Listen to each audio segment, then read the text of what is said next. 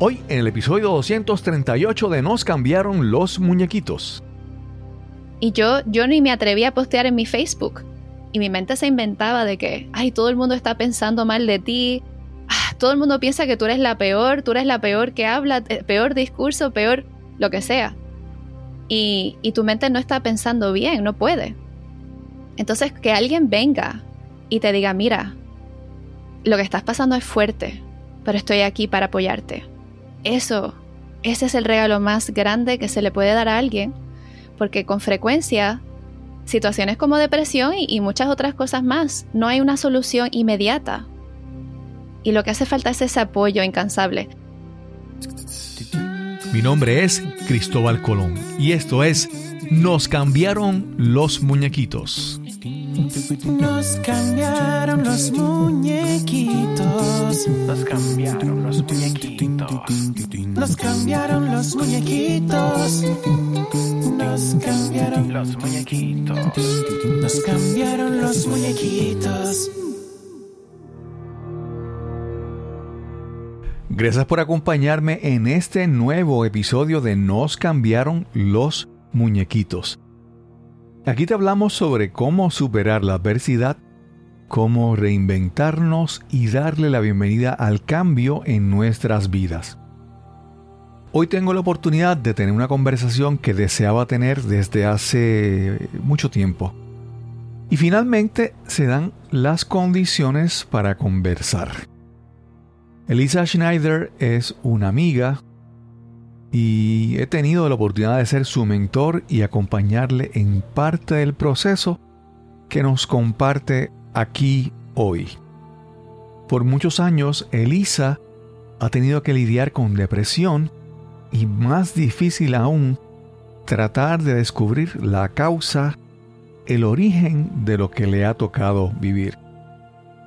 Una de las herramientas que la ha acompañado durante este proceso de recuperación es aprender el arte de la oratoria, desarrollar sus destrezas de comunicación.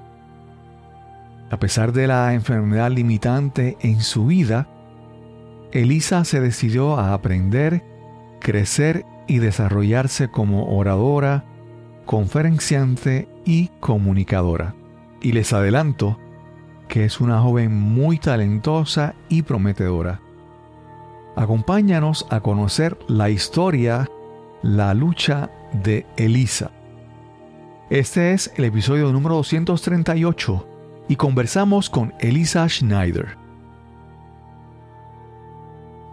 Saludos, hoy, hoy tenemos una conversación que va a ser súper relax. Primero porque la persona que va a estar ahí conversando con nosotros ya la conozco hace un tiempito y hemos conversado bastante, hemos compartido parte del proceso y sé que va a ser una historia muy interesante tanto para ustedes, pero también para ella, que se lanza a hablar de este tema. Hoy estamos conversando con Elisa Schneider. ¿Cómo estás, Elisa? Todo bien, Cristóbal. De verdad, un verdadero placer poder estar aquí eh, tú eres un mentor ya de muchos años y aprecio todo, todo lo que has aportado a mi vida para poder llegar a este punto. Elisa, vamos a comenzar como siempre en, este formato de este podcast. Es comenzamos preguntando a las personas dónde nacieron, dónde, se criaron, porque si hablamos de el cambio, pues es más fácil ver el cambio desde nuestro origen, todo lo que hemos cambiado, evolucionado, hasta llegar a donde estamos. En el caso tuyo, ¿dónde naciste? ¿Dónde te, dónde te criaste? Que sé que esa es una pregunta complicada. Sí, cuando la gente me, me pregunta, le digo, pues, ¿tienes media hora? Porque yo, yo nací en Michigan y a los dos años mis padres deciden mudarse a España eh, debido al trabajo de mi padre, él, él pastor. Entonces se mudan a Barcelona, vivimos ahí cinco años, después nos mudamos al sur de España, un pueblecito llamado Sanlúcar de Barrameda, y ahí vivimos un tiempito más hasta que más adelante, cuando ya tengo mis 13 años, mis padres deciden mudarse nuevamente a la bella isla del encanto, Puerto Rico. Y, ahí estuve.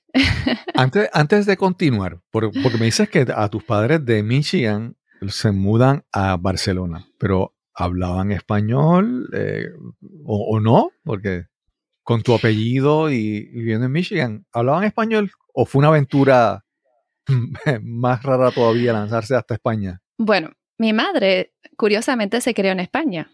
Desde los Ah, cinco años, mis abuelos se mudan a Barcelona. Entonces ella se había creado allá.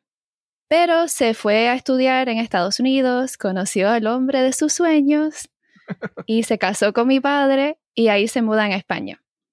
Y ahora en este caso mi padre sí tuvo que aprender el español y él dice que se tardó como un año porque lo, lo hablaba todos los días, cogía muchas clases y, y el truco es estar inmerso. Si, o sea, si quieres aprender un idioma, tienes que estar rodeado de él y lo vas a captar. Claro. Sí, sí. No, un año se lo hizo súper rápido. Yo tengo una amiga que lleva, yo la llevo conociendo casi más de 20 y a tanto de años y todos los- y siempre está tomando clases de español y siempre pronuncia mi nombre mal. bueno, lo que pasa es, no sé dónde vive ella, pero en Puerto Rico tantas personas hablan inglés que recién yo llegando la gente me veía como gringa y me decían, hi, how are you? Y yo, todo bien, gracias. Oh, you are good. Oh, that is great. Y yo, sí, sí, podemos seleccionar ya un idioma para ponernos de acuerdo. No, no. que, Y, y, y para hacerlo más interesante, yo te he visto hablando en algunas ocasiones y de repente tomas el acento español. Entonces es como Bueno. que más complicado todavía, ¿verdad? Español, inglés, es- español con acento de España.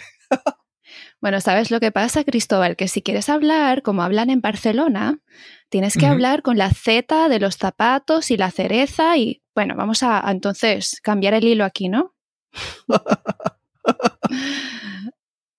Entonces, llegas, llegas a Puerto Rico, pero ya ahí, ¿qué edad tenía cuando llegaste a Puerto Rico? ¿13 años me dijiste? O, o- sí, o- sí, co- con, los 13. Ujú. Sí, y entonces cuando ya llegas el momento de que est- estás en escuela superior y llega el momento de que, bueno, ¿qué vas a estudiar después de la escuela superior? ¿Te decidiste estudiar algo? ¿Cómo, cómo fue después de, de, eh, esa entrada al mundo universitario, mundo de los adultos? Se me hizo complicado porque no lograba determinar qué quería estudiar. Y yo pienso que es una pregunta retante porque muchos apenas saliendo de la escuela, o sea, llevamos toda la vida que nos educan y nos dicen, esto es lo que vas a estudiar, de tal a tal hora matemática, tal a tal hora ciencia. De momento te gradúas y ahí después de toda tu vida te, te tiran ahí a lo hondo y te dicen, ahora, ¿y tú qué quieres estudiar? Así que yo, yo no sabía, no estaba segura, pero cogí un curso de niños, de cómo enseñar a niños. Y curiosamente, yo no lo sabía en ese momento, pero me fascinó cómo los maestros daban las clases. O sea, yo ya tendría mis 19 años, pero me despertaba así como que unas ganas de que, wow, no puedo creer que hoy voy a coger una clase.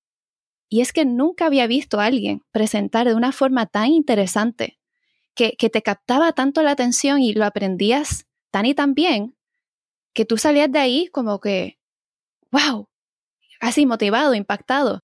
Y sin saber que eso era hablar en público, ya de ese momento me Ok. di cuenta, yo quiero hacer eso. Así que uno va llegando poco a poco sin darse cuenta a lo que le gusta. Sí. Entonces, con ese, eso que tomaste, ese curso de, para educar a niños, educación de niños, trabajaste, porque tus padres son, ¿verdad? Eh, no sé si el término correcto es misioneros, ¿verdad? Pero son, eh, trabajan con, como pastores. Hiciste también trabajo combinando la educación y tu trasfondo, ¿verdad? De tu familia.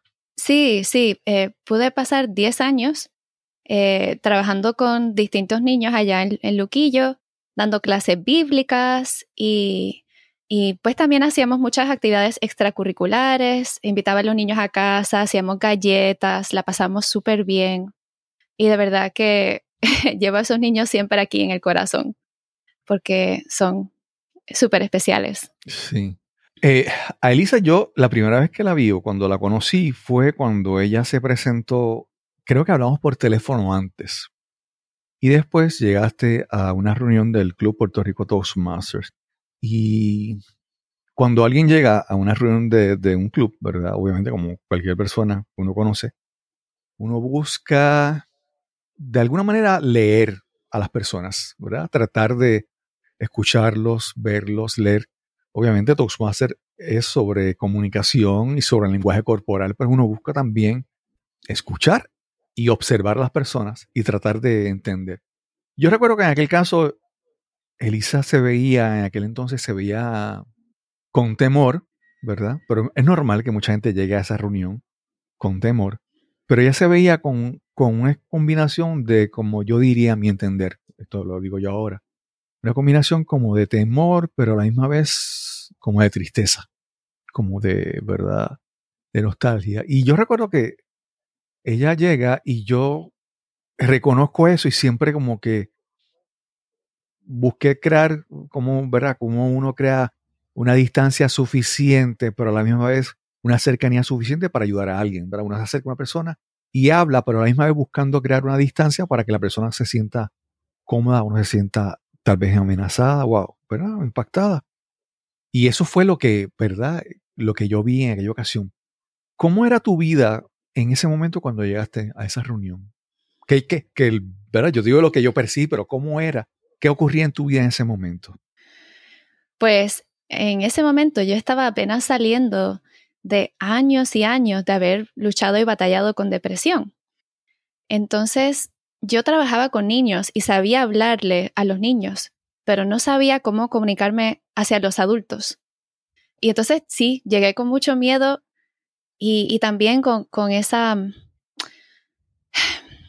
no sé, con esa carga, porque la, la, depresión es tristeza, pero también es falta de motivación, también es inseguridad, tremenda inseguridad. Incluso es solamente en estos días que empiezo a postear videos en mi Facebook y todo, porque por tanto tiempo la depresión me, aguantaba, me limitaba. Y, e incluso yo, yo casi no socializaba, o sea, así aún de niña, adolescente, yo no salía. Recuerdo un día que estaba en casa como a los 15 años, mirando por la ventana, viendo a los niños de mi calle jugar. Y yo con las lágrimas que se me salían por los ojos porque yo no encontraba la fuerza emocional para salir afuera y decirle, ay, yo quiero jugar también. No podía. Entonces, yo casi no tenía amistades. Y cuando yo llegué a Toastmasters, eso fue para encontrar mi voz, para, para poder sobrellevar todo eso que me estaba aguantando y poder encontrarme yo misma como persona. Pero había mucho ahí. Elisa, hablaste, no sé, de, de pequeña, pero quiero entonces seguir con el tema, ¿verdad? ¿Desde cuándo tú puedes decir que te sentías, ¿verdad? No, no tal vez con la palabra, como decir depresión, porque a veces uno siente las cosas y uno no sabe cómo llamarlas, pero ¿desde qué edad en tu vida te sentías con, con eso? Y, y por qué, de dónde tú entiendes que surge, cuál es la causa de, de, esa, de lo que estaba pasando en tu vida, de la depresión. bueno, Cristóbal, aquí hay otra hora, pero de forma resumida. Yo recuerdo por primera vez a los ocho años que fui corriendo donde mi mamá y le digo, mami, mami, estoy llorando, pero no sé por qué. Y, era como una tristeza profunda a esa edad que yo no le podía decir que era depresión, pero yo sabía que no me sentía bien. Y lo que yo no entendí en ese momento es que de, de ahí en adelante había como, como una tristeza ahí constante conmigo y una falta de motivación que te, que te limita en hacer todo. Es como que no encuentras cómo salir de la cama. E incluso un día, eh, ponle que a los 13 años, eh, estábamos visitando a mis abuelos y toda la familia iba a salir a la feria. ¿Quién no quiere ir a la feria? Ahí uno se monta en todas las machinas, uno disfruta, uno goza. Pero en ese momento, a los 13 años, yo no encontraba cómo salir de la cama. Yo tenía como, como una tristeza tan profunda. Es casi como, como que alguien en tu familia ha fallecido y no tienes ganas de hacer nada porque estás tan triste. Y, y eso era lo que yo sentía a los 13 años, sin darme cuenta que eso no era normal. Y, y el problema es que al, como es algo que pasó poco a poco, eh, fue un cambio eh, suave al paso del tiempo, pues yo no me di cuenta y me tardé 10 años en entender que yo tenía una condición muy, muy seria. Así que... Y la, la, pregunta tenía como que dos partes. La segunda parte era que, ¿verdad? ¿Dónde tú entiendes? ¿Qué tú crees? ¿De dónde surge? ¿Cuál es la causa de esto, verdad? Porque una niña de 8 años decir que se siente triste, ¿verdad? Eh, ¿Cómo se da esto? ¿De dónde tú crees que surge esto? ok, pues sí, parte 2. Eh, mira, la respuesta es una respuesta que me, me, he tardado 10 años buscando, ¿ok? Porque no es hasta los 23 años. Eh, tuve una amistad que, que, que, llegó a un fin y me causó, ya estaba tan triste que, que con es, perder esa amistad sentí como que, ay, ya no puedo seguir más, no puedo, no puedo más. Y me di cuenta, si yo no empiezo a buscar una solución, esto va a acabar conmigo, porque no, no, es que no puedo seguir viviendo así, no hay felicidad, no, no sé por qué vivir. Y ahí me puse a buscar. Y recuerdo que fui a, a un doctor en auxilio mutuo para ese momento, porque yo, yo nunca iba a doctores, o sea, lo, lo general, lo normal, pero, pero que no, nunca, nunca pensé en ir. Pero era tan severo, dije, ok, voy a ir. Y me presento ese día en la oficina del doctor. Y este señor mayor, eh, ya tendría sus 72 años, me mira así a través de sus espejuelos y me dice, mija, ¿y a ti qué te pasa?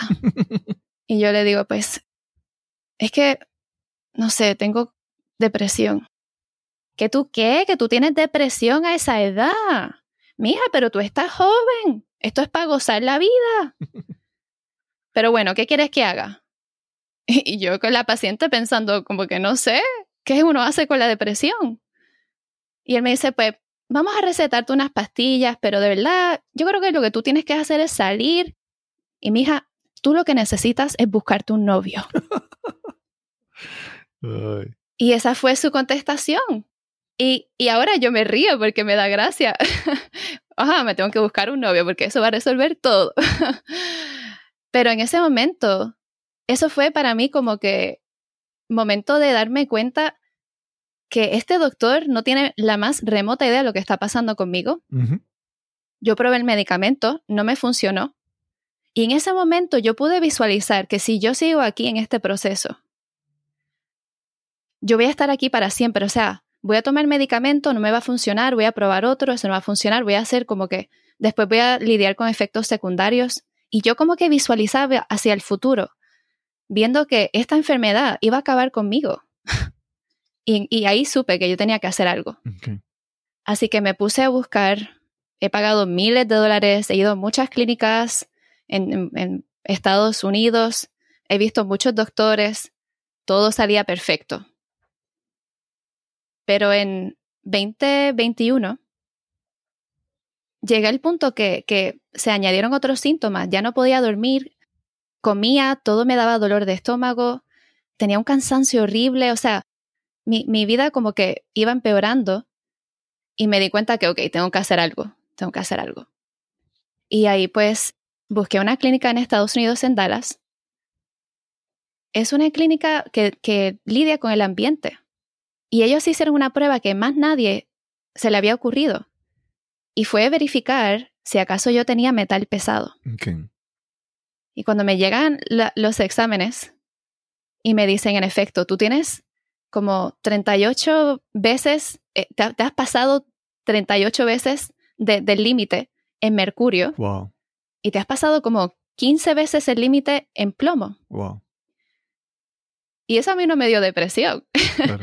eso a mí me dio felicidad, porque después de 10 años me están diciendo, sabemos lo que te pasa.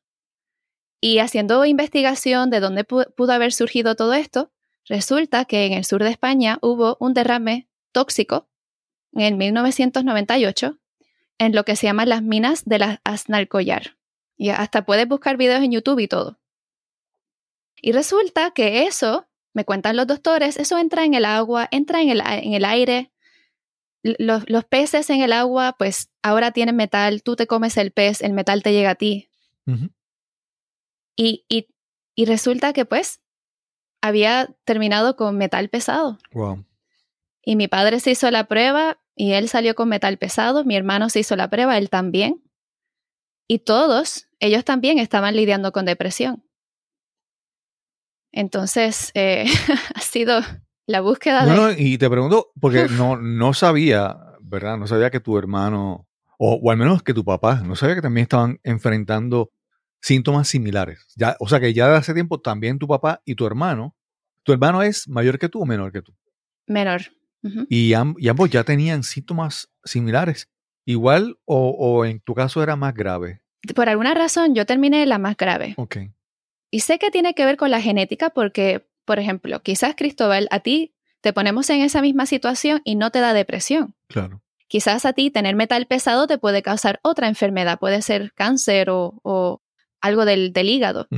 Entonces, todo depende de nuestra genética, de cómo nos afecta esas toxinas. Pero en mi caso, yo soy muy débil desintoxicando, entonces cuando me llegó ese metal, mi cuerpo no, no pudo lidiar. Y, y igual con mi familia. Eh, genéticamente, pues, somos débiles. Y Así luego que- que... descubres que tienes entonces ya esa prueba de sus resultados, comienza un proceso, un tratamiento. ¿Y cómo, cómo- qué incluye ese tratamiento en tu caso? ¿Cómo, cómo ha sido ese proceso? Pues este tratamiento, curiosamente, no entiendo por qué no lo ofrecen comúnmente los hospitales. Incluso, si tú vas a que te hagan una prueba de metal pesado en una clínica cerca de ti, te hacen una prueba de sangre. Y eso lo único que mide es lo que, a lo que tu cuerpo ha sido expuesto las últimas dos semanas, pero no mide lo que tú has absorbido a lo largo de tu vida. Exacto. Y lo que es curioso, Cristóbal, es que yo pensé que yo era como, eh, que esto era una situación rara, pero sigo topándome con personas que tienen metal pesado y no fueron expuestos a un derrame tóxico. Ok. Entonces es algo que, que puede afectar a muchas personas y no nos damos cuenta. Entonces, ¿qué, qué es lo que uno puede hacer? Es, se llama una prueba, en inglés sería provocation, provocation test. ok. ¿ok? Te, te dan un medicamento que se llama chelation. Perdona, es que está en inglés. No, no hay problema. Te tomas el medicamento y entonces te hacen una prueba de orín y miden a ver cuánto sale. Porque cuando tu cuerpo absorbe ese metal y no lo puede desintoxicar, lo que hace es que lo guarda. Lo guarda en tus huesos, lo guarda en, en la grasa. Y ahí se queda contigo. Y eso es, eso es, es como tener veneno en tu Sí. cuerpo que se está, te está comiendo de por dentro. Entonces, cuando te haces la, la prueba, pues ahí con el medicamento, el medicamento saca ese metal donde está guardado y ahí es que lo pueden medir. Entonces, esa es la prueba que hace falta.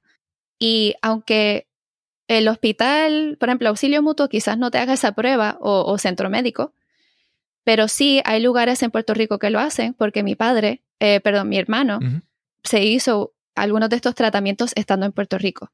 Así que sí están disponibles, pero na- casi nadie piensa en, en que le va a hacer falta. Sí.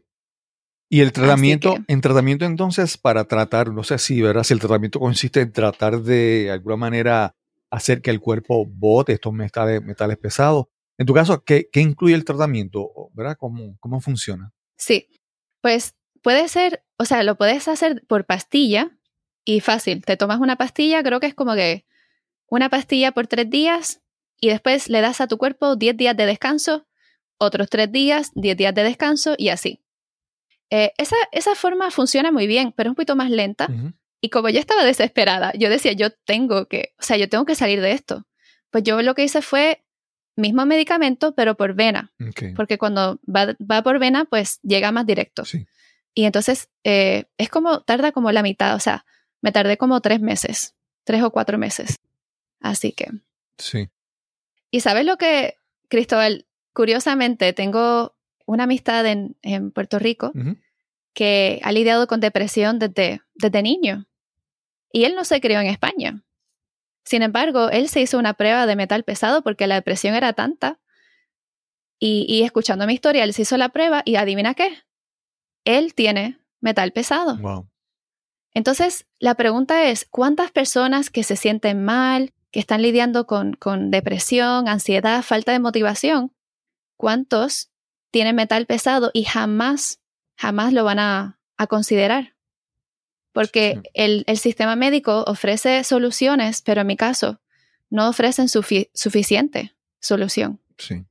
Sí, Así y, que, y yo pienso, esto es acá, yo especulando, pero me da la impresión de que muchas veces por ejemplo, se ha demostrado que el, el pescado, los mariscos, los, los animales marinos, si están expuestos a, a- a mercurio u otros metales, lo consumen y uno consume el, el marisco, el pescado, y entonces uno lo va conservando, se va transmitiendo a nuestro cuerpo. Y me parece que hasta cierto punto muchas veces estas, estos metales pesados que no están tan fáciles de encontrar en la naturaleza, ¿verdad? No, surgen o, por la actividad humana, ¿verdad? O en el caso mencionaste de un, de un derrame tóxico en una mina, en diferentes situaciones, ¿verdad? Una, una industria que no dispone correctamente de desperdicios tóxicos. Siempre me da la impresión de que como están asociados a, alguna actividad industrial o alguna actividad económica, que muchas veces las industrias que controlan eso tardan mucho, mucho en, en aceptarlo, ¿verdad? Siempre buscan como que esconderlo. Hace, hace un tiempo estuve escuchando, no recuerdo el caso de qué industria, pero el, caso nuevamente de una industria que sabía que, que algo que, que estaban, uno de los productos que tenían, tenía un efecto, pero ellos muchas veces, a veces, o, pagan estudios que les sean favorables a ellos, o no divulgan la información, porque obviamente el impacto económico de todas estas cosas, de todos estos remedios es bien fuerte. Y muchas industrias ob- obviamente no, no buscan que no se afecten sus ganancias y obviamente pues teniendo información pues la van, la van reteniendo. Eso pues me parece en tu caso. Te iba a preguntar, yo sé que cuando hablamos de, de depresión, ¿verdad? Como mencionaste, el médico que te dijo, pues muchacha, consíguete un novio. Y otros te pueden decir, no, búscate un pasatiempo, eh, la música o lo que sea. Sí. Tú has hecho sí. otras cosas en tu vida, por ejemplo, la música. Yo sé que la música era, era fue algo importante de tu vida, pero esas, esos pasatiempos, esa, la música, por ejemplo, ¿te ayudaba? ¿No era suficiente? O, o aún así era difícil tú buscar aprender música lidiando con depresión a la vez? Pues antes de contestar tu, tu pregunta, Cristóbal, quiero decir rápidamente que, que sí, es justo lo que has dicho, eso es lo que pasa. Cuando yo le hablaba a las personas que tenía depresión, todo el mundo tenía una solución. Ay, mija, tú lo que necesitas es hacer ejercicio. Ay, mija, lo que te necesitas es probar esta dieta. Ay, mija, esto, ay, mija, lo otro. Y, y eso desanima porque, porque es como que, wow, qué fácil que todo el mundo sabe lo que yo tengo que hacer Claro. pero yo no. Entonces, lo que más me ha ayudado y lo que puede ayudar a las personas con depresión es que tú le digas, mira, yo no sé lo que estás pasando, pero parece que es súper fuerte y que se- sepas que yo estoy aquí. Yo estoy aquí para apoyarte y no me voy de tu lado. Y, y tengo que decir que al entrar en Toastmasters por primera vez he encontrado, bueno, no por primera vez, han habido personas así, pero, pero he encontrado como tantas personas que te apoyan, que creen en ti. Porque parte de tener depresión es que uno no cree en uno mismo. Y yo, yo ni me atreví a postear en mi Facebook, porque e- ese, eh, piénsalo de esta forma, metal tóxico causa pensamientos tóxicos. Sí. Y mi mente se inventaba de que, ay, todo el mundo está pensando mal de ti, ah, todo el mundo piensa que tú eres la peor, tú eres la peor que habla, eh, peor discurso, peor lo que sea. Y, y tu mente no está pensando bien, no puede. Entonces, que alguien venga y te diga, mira, lo que estás pasando es fuerte, pero estoy aquí para apoyarte. Eso, ese es el regalo más grande que se le puede dar a alguien, porque con frecuencia situaciones como depresión y, y muchas otras cosas más, no hay una solución inmediata. Y lo que hace falta es ese apoyo incansable. Y Cristóbal, tú, uff, tú has sido un apoyo tremendo, así que, wow, de verdad, gracias. Sí. La, la pregunta te lleva a otra parte, es la parte de la música. ¿Cómo entonces la música entra, Sí. llega a tu vida y si fue una herramienta que te ayudó en, en este proceso? Yo no sé si, yo no sé si tocar música como tal me ayudaba, porque cuando te sientes mal es casi como que, no sé, como que todo es tan difícil que practicar se me hacía difícil. Sin embargo, creo que, a ver, a veces escuchar cierto tipo de música sí ayuda, Pero también, claro, uno tiene que vivir su vida, entonces enfocarse en distintas áreas, enfocarse en la música te distrae Mm. y en, eso, en ese aspecto te ayuda. En la música, mi madre, ella, ella estudió piano en la universidad y ella es maestra de piano y guitarra. Eh, entonces, de, de niña ella me enseñaba. Pero mi hermano Jonathan, cuando era chiquito, él, yo le llevo a él eh, casi ocho años, él vio un día viendo la película de Aristocats eh, de Disney, una arpa rota, con todas las cuerdas rotas y el gato tocando el arpa. Y de alguna forma se inspiró y decidió que él quería tocar el arpa. Así que él comenzó tocando arpa en Puerto Rico. Consiguieron una maestra, Elisa Torres. Ella es la, la arpista de la Orquesta Sinfónica. Y un día ella vino a casa y dio un concierto. Y eso fue una cosa espectacular. O sea, ella ahí tocando a todo lo que da esta música que resonaba por, por toda la casa, una música casi celestial. y en ese momento yo dije, wow, yo tengo que aprender a tocar el arpa. Tengo que aprender porque esto es increíble.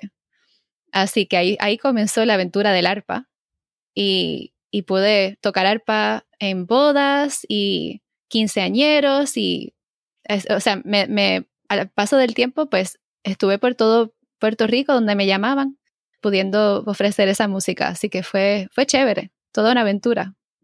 Ok. Y, y cuando llegas a Toastmasters, cuando, cuando todas las personas que llegan a este, a este lugar buscan, llegan por diferentes razones, pero en tu caso, ¿por qué llegaste? ¿Qué, qué pensabas que ibas a encontrar ahí o qué estabas buscando en ese momento que tú entendías que necesitabas en tu vida? Pues cuando yo tenía esos 23 años y, llegué a ese punto en mi vida que, que decía, ok, no puedo seguir más. Esto, esto de la depresión es tan fuerte que es que entiendo, ahora entiendo por qué la gente dice no puedo más. Ahora lo entiendo. Y, y, y yo estaba en ese punto. Entonces yo dije, wow, primero, tengo que hacer algo, tengo que salir de esto. Y segundo, si yo logro salir de esto, pues tengo que, tengo que hablar de este tema. Porque yo nunca entendí cuán serio era la depresión hasta que me tocó. Y, y siempre, o sea, a lo largo del tiempo, hablando con la gente, yo sentía que nadie me entendía.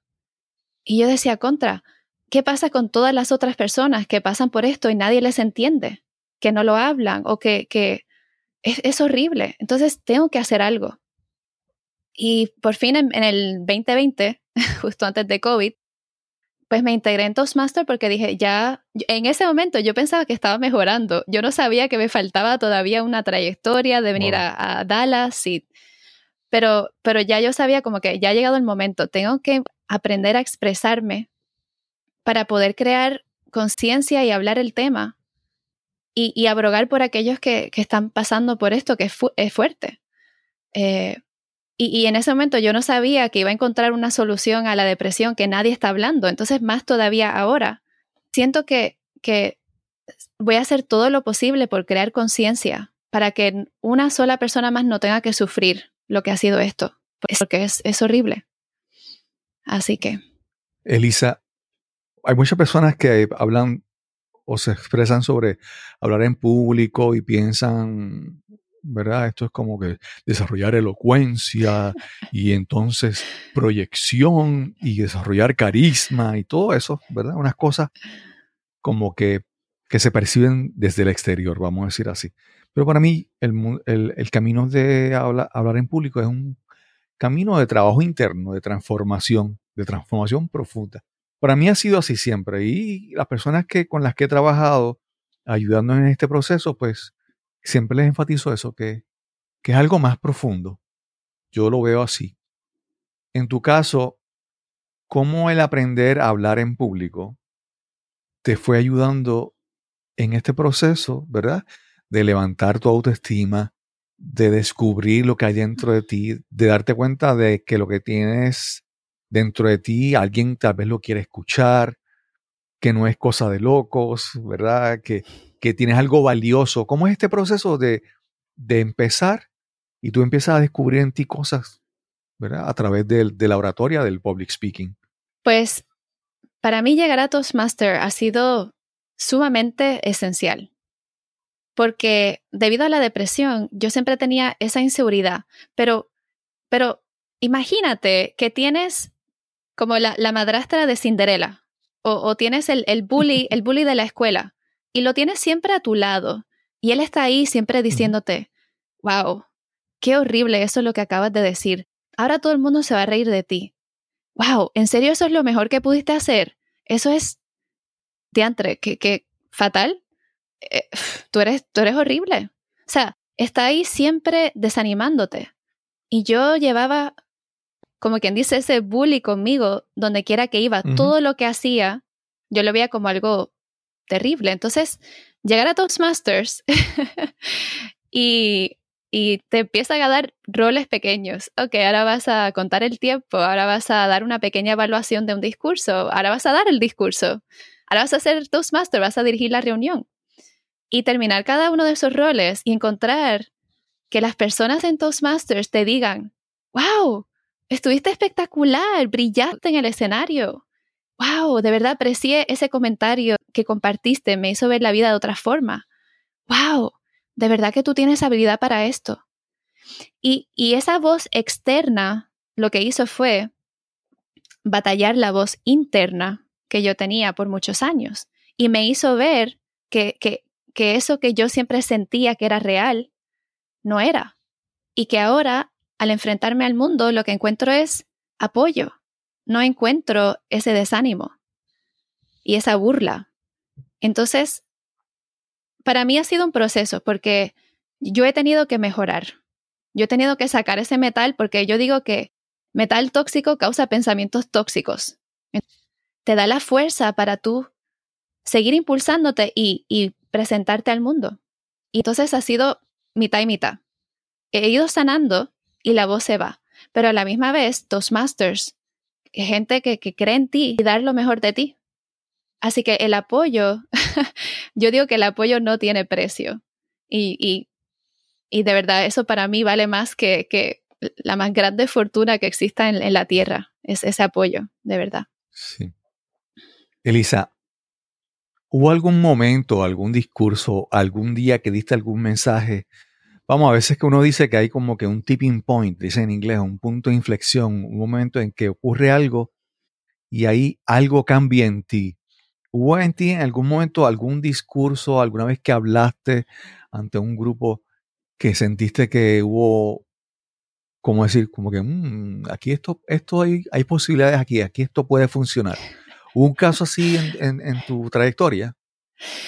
Bueno, yo, yo era tan densa que no fue hasta que gané el primer lugar en todo Londres en lo que se llama tópicos de mesa, que por fin empecé a decir, oye, fíjate, yo creo que hay algo aquí. no, no, y aún así, Cristóbal, el día que gané, yo pensé, qué raro que gané, no sé por qué gané. Tiene que ser que, que los concursantes este año, pues no, parece que no, no sé, no practicaron mucho algo, porque yo aquí no figuro casi. Yo no, no sé. Entonces, no, no, y, no fue en ese momento, fue, fue meses después. Porque yo dije, bueno, pues cualquiera gana esto, esto no es la gran cosa. O sea, cualquiera se presenta aquí un día y este año yo, otra persona otro año. Y ha sido en estos últimos meses que digo, wow, o sea, yo hablo y la gente lo aprecia. No puedo creer que eso sea cierto. Y, y como que uno dándose cuenta que uno sí tiene valor para aportar y que, que nuestras ideas, nuestros pensamientos, viene otra persona y dice, wow, no, no lo vi de esa forma. Entonces para ellos es un gran valor que le estamos compartiendo. Así que ha sido una larga trayectoria. Yo pensaba, a mí me sorprende porque obviamente tu trayectoria comienzas en, en, en Toastmasters en Puerto Rico, pero te mudas a Estados Unidos para seguir con tu tratamiento y tú has seguido buscando. Entonces, yo creo que sería, digamos, que hasta cierto punto una bendición para ti, ¿verdad? Creo. Y para muchas personas que al empezar la pandemia, pues muchas actividades se, que son presenciales se van al mundo virtual, al mundo online. Y las reuniones ya no eran físicas, las reuniones en Zoom.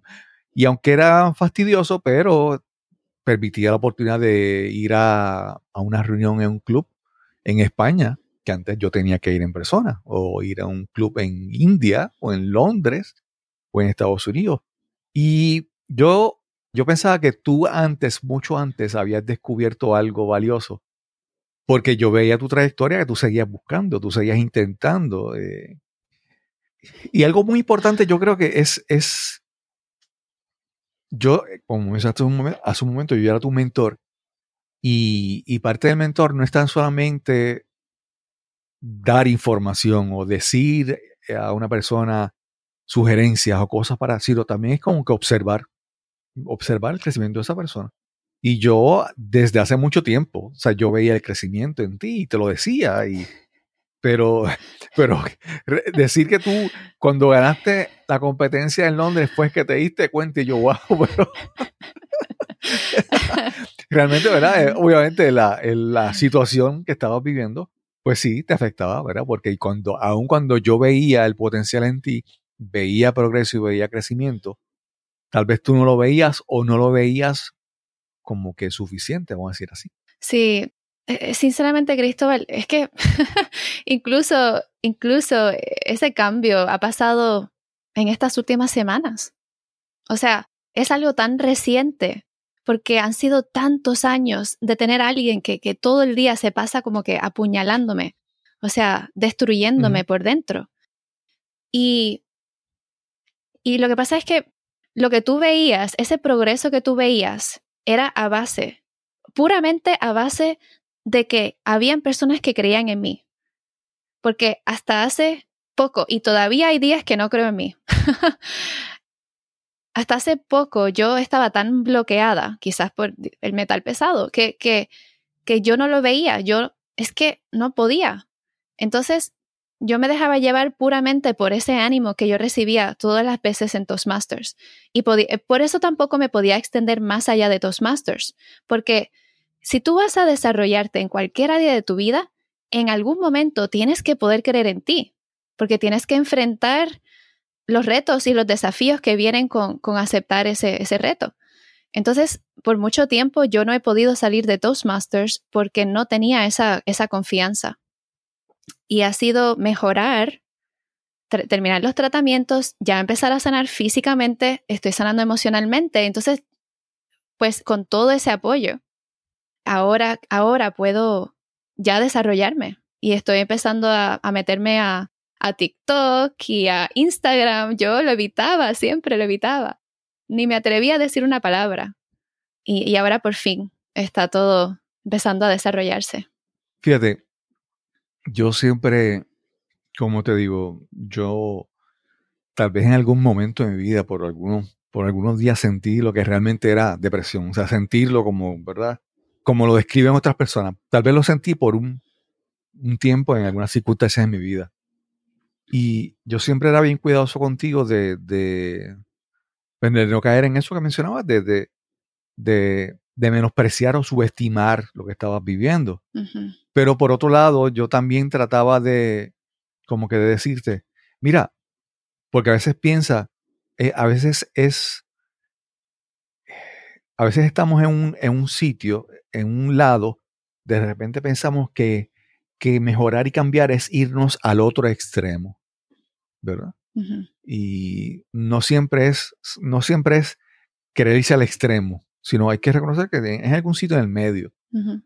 Y yo te hablaba de que, por ejemplo, mira, yo, por ejemplo, con mi podcast, hay días que yo me siento como que, wow, tuve esta entrevista, eh, pude hablar con esta persona, y al otro día me siento como que, wow, soy una porquería, nadie, este es un podcast que nadie escucha. Entonces, es, yo quería siempre hacerte entender que, que la vida normal, ¿verdad? Al estado, haber estado tan metida en tu depresión, que no pensaras que la vida normal tiene que ser todo el tiempo un high, sino que es ups and downs, valles y, y montañas y de todo. Entonces, yo siempre te trataba de decirte eso, de que mira, siempre hay una lucha. Obviamente no es tan grande como la tuya, pero cuando llegues al momento de, de, de la realidad, siempre va a haber dudas, siempre va a haber lucha. Y, y hay que entender qué, es, qué son las dudas normales o el miedo normal y cuál es el miedo que tú estabas viviendo, ¿verdad?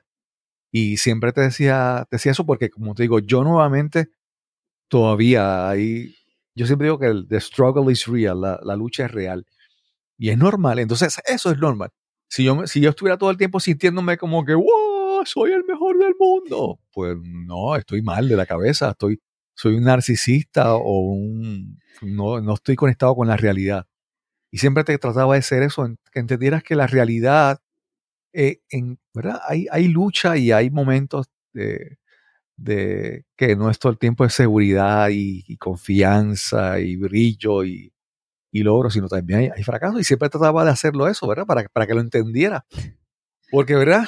Eh, no es que salí de aquí de repente, ¡wow! Todo me sale bien en la vida, ¿no? La vida normal tiene sus complicaciones también. Pero ¿sabes lo que es curioso, Cristóbal?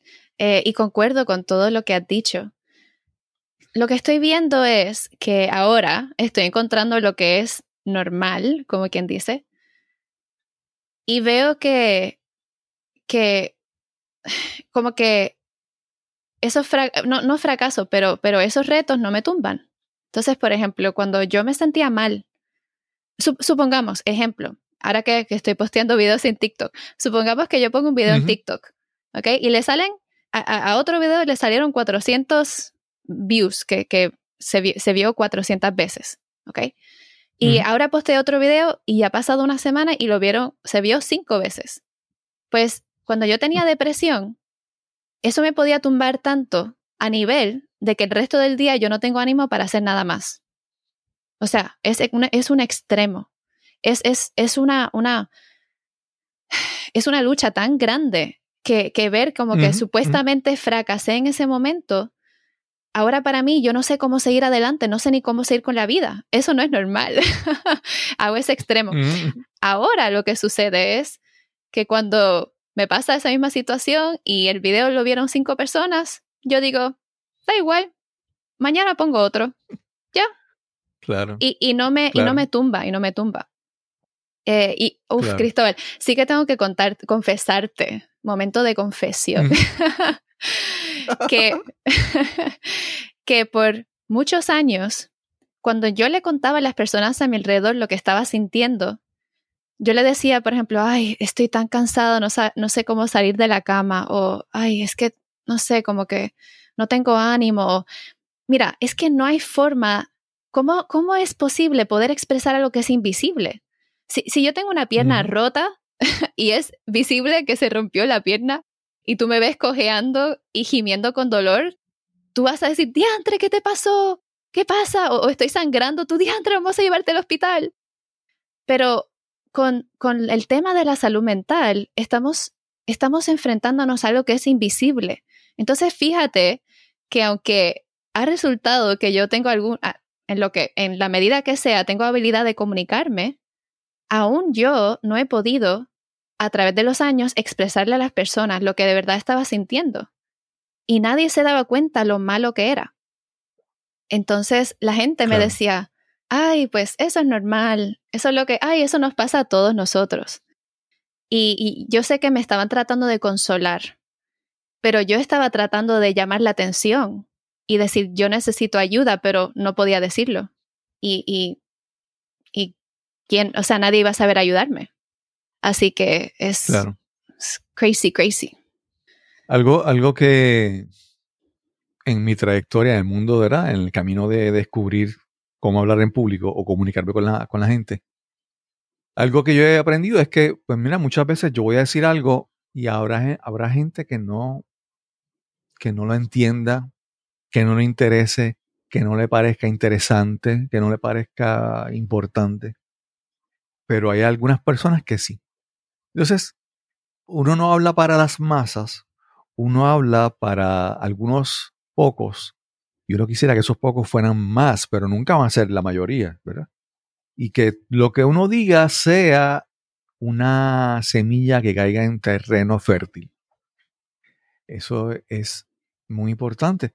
Y, y en tu caso, como tú estás hablando de algo, ¿verdad? Que, que obviamente, como mencionaste, La gente te dice, no, eso, no, eso es normal, o la gente no lo entiende. Aún tú no puedes explicarlo. Entonces, parte de entender que, mira, yo voy a hablar este mensaje, yo voy a llevar este, esta historia, esta, este mensaje de mi vida, pero sé que no todo el mundo le va a, le va a aplicar o le va a funcionar. Pero lo importante es que a los que le lleguen, le funcione. Tú no sabes, ¿verdad? Si tal vez llegas a un salón y hay 100 personas, pero solamente 5 te escuchan y dicen, wow.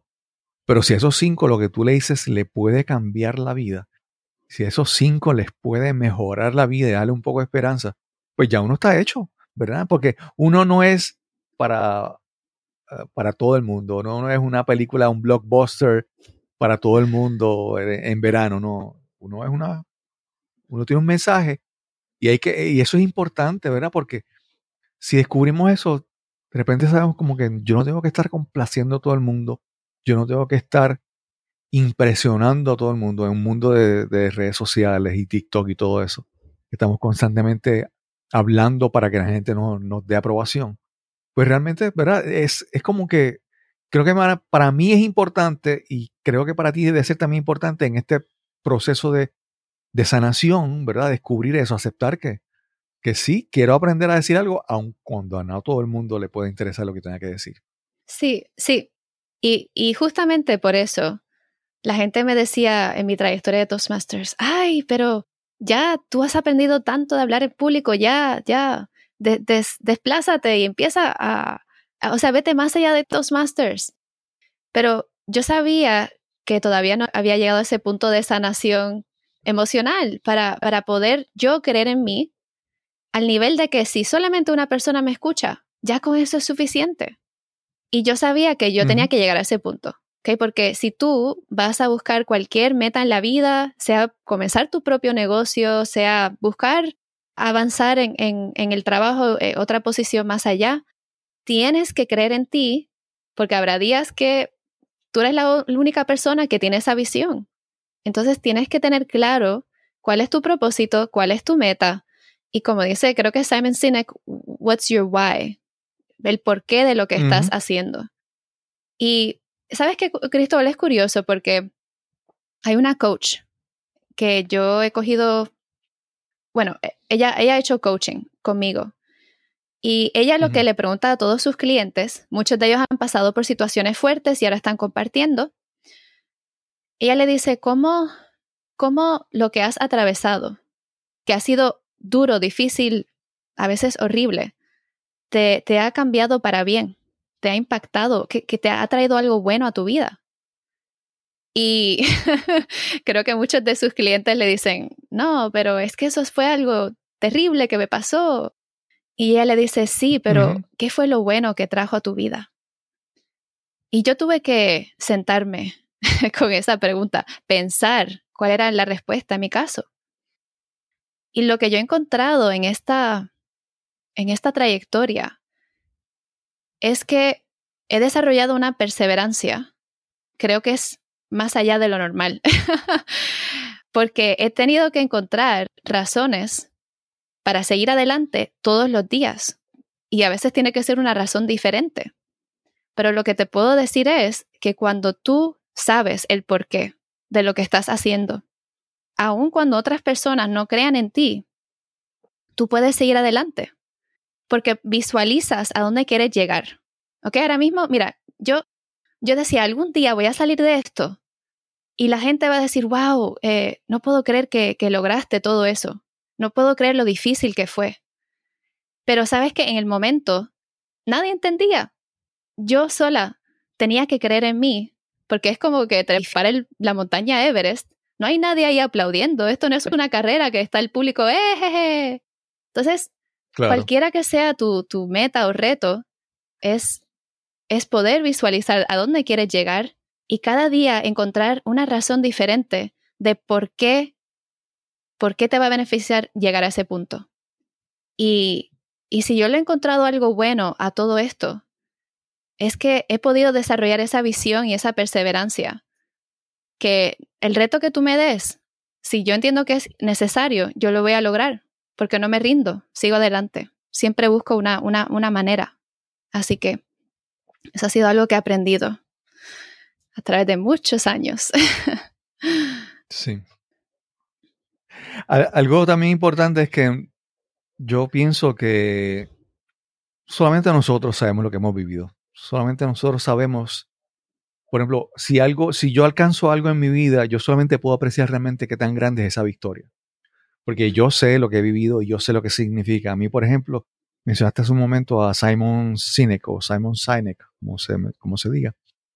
Y yo en una ocasión, en un aeropuerto de Nueva York, voy un momento, voy corriendo al baño porque el avión se iba y voy corriendo al baño y de repente veo a este señor que viene de frente y yo freno y era Simon Sinek.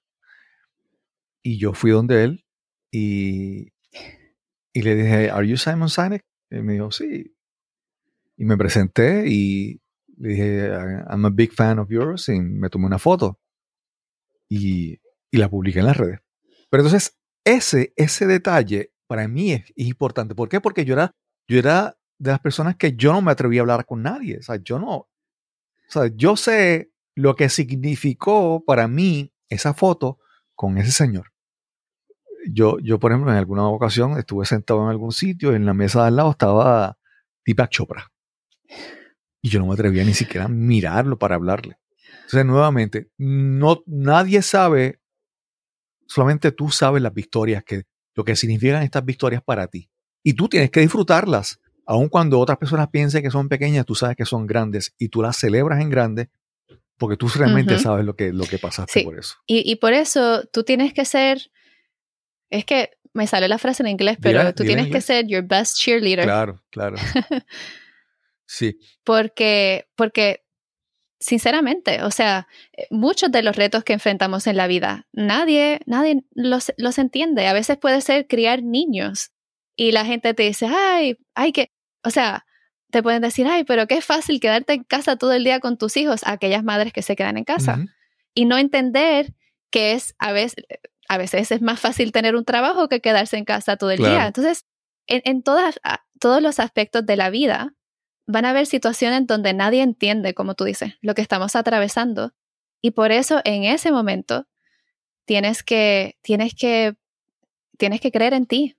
Y, y, y, y yo, yo tuve que empezar, porque yo, yo era muy dura conmigo misma. En el 2016, yo, yo tomé un antibiótico que se supone que normal, todo el mundo toma antibiótico, pero, pero me tumbó porque yo no entendía que estaba tan tóxica que al añadir un medicamento mi cuerpo ya no, no pudo. Entonces, desde ese punto empezaron unos, unos eh, problemas físicos más allá de- del problema de salud mental. Entonces, todo, todo empezó a, a deteriorar y ya había muchos días no podía salir de la cama. Yo ya no pude hacer compras, mi madre empezó a hacer compras por mí y, y yo me vi deteriorando y, y al principio yo era dura, yo decía, pero Elisa, pero, pero levántate, ¿qué te pasa? Pero da- vamos, que, que toda la gente de tu edad está ahí enfrentando la vida y mira tú qué, acostada en la cama, ¿qué te pasa? Vaga. y así, esa era, yo tuve que empezar a cambiar ese, ese chip mental y yo tuve que empezar a aplaudirme y decir, no, hoy me levanté y si fue lo único que hice, pues enhorabuena Elisa, porque quizás otra persona dice, hasta aquí llegué y no voy a seguir. Y, y, y en serio, habían días que, que lo, iba a una reunión de, mira, los Toastmasters Claro. me veían en pantalla y yo me veía normal, pero eso era lo único que yo hacía en el día. Yo iba a esa reunión de Toastmasters, yo hacía mi participación y cuando se acababa yo me acostaba el resto del día. Y veía películas porque estaba tan enferma. Y entonces es como que la vida te está pasando a ti, no tienes cómo cambiarlo. Y yo tenía que decir, no, Elisa, tú fuiste a una reunión de Toastmasters, tú te presentaste estando enferma, eso es un tremendo logro. Ya con eso, ya lograste. Y, y pues, tenemos que, de verdad, tenemos que ver lo positivo.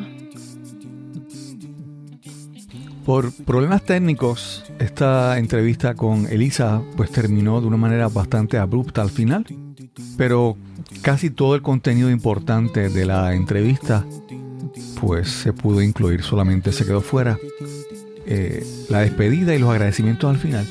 Y quiero pues primero agradecer a Elisa Schneider que ha tenido la, la gentileza de conversar con nosotros para este podcast. Era una conversación que desde hace mucho tiempo quería tener con, con Elisa y espero que sea tanto de beneficio para ella como para ti que me escuchas, para ti que eres parte de nuestra audiencia. Y recuerda que si disfrutas de este episodio, compártelo con tus amigos, seres queridos o conocidos. Este podcast es completamente gratis, el precio es que lo compartas con las personas que pienses que lo puedan disfrutar también. Y sin más que añadir, nos encontraremos entonces en el próximo episodio de Nos cambiaron los muñequitos. Hasta la próxima.